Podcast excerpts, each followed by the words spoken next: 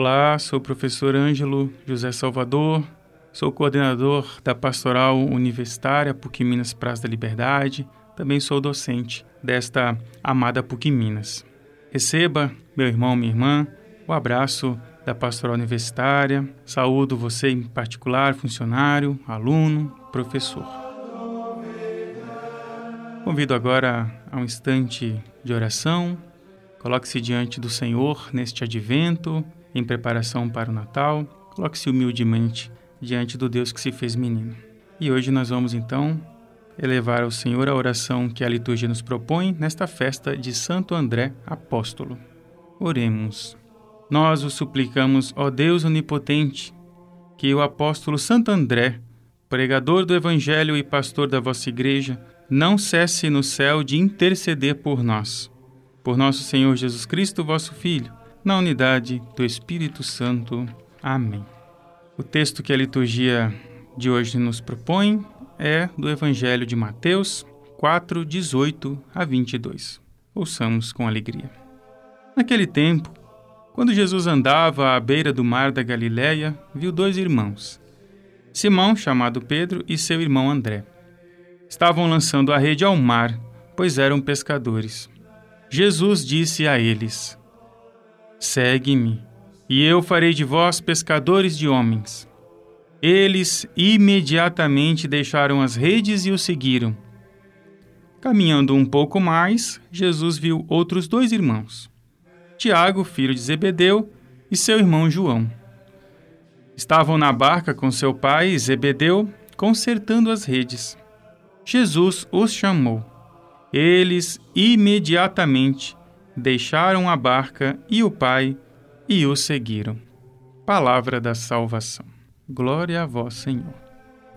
Neste evangelho que a liturgia nos propõe, é um evangelho que traz a ideia então de um Deus que caminha junto ao seu povo. A imagem das redes, a imagem do mar, lembra um pouco o sinal da imensidão de Deus também este sentimento do serviço.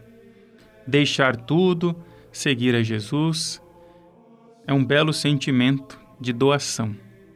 Por isso, nesse momento, proponho a você a seguinte reflexão: Jesus exerce sua missão não no conforto de sua casa, pois ele se lança ao mundo.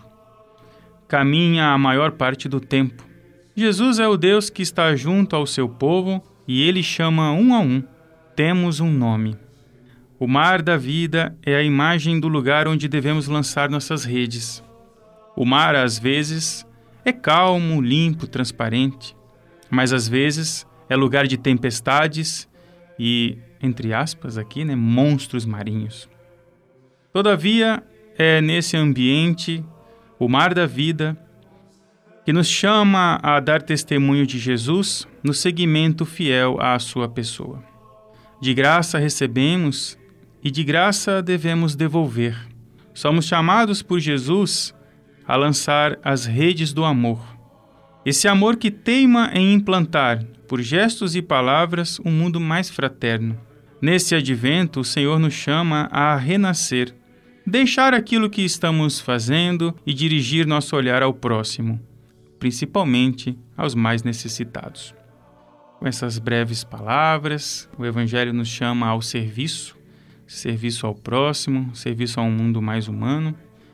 Receba então aqui essa mensagem de carinho, que você possa então se preparar para o Natal do Senhor que já se aproxima. Fiquem na paz e um forte abraço.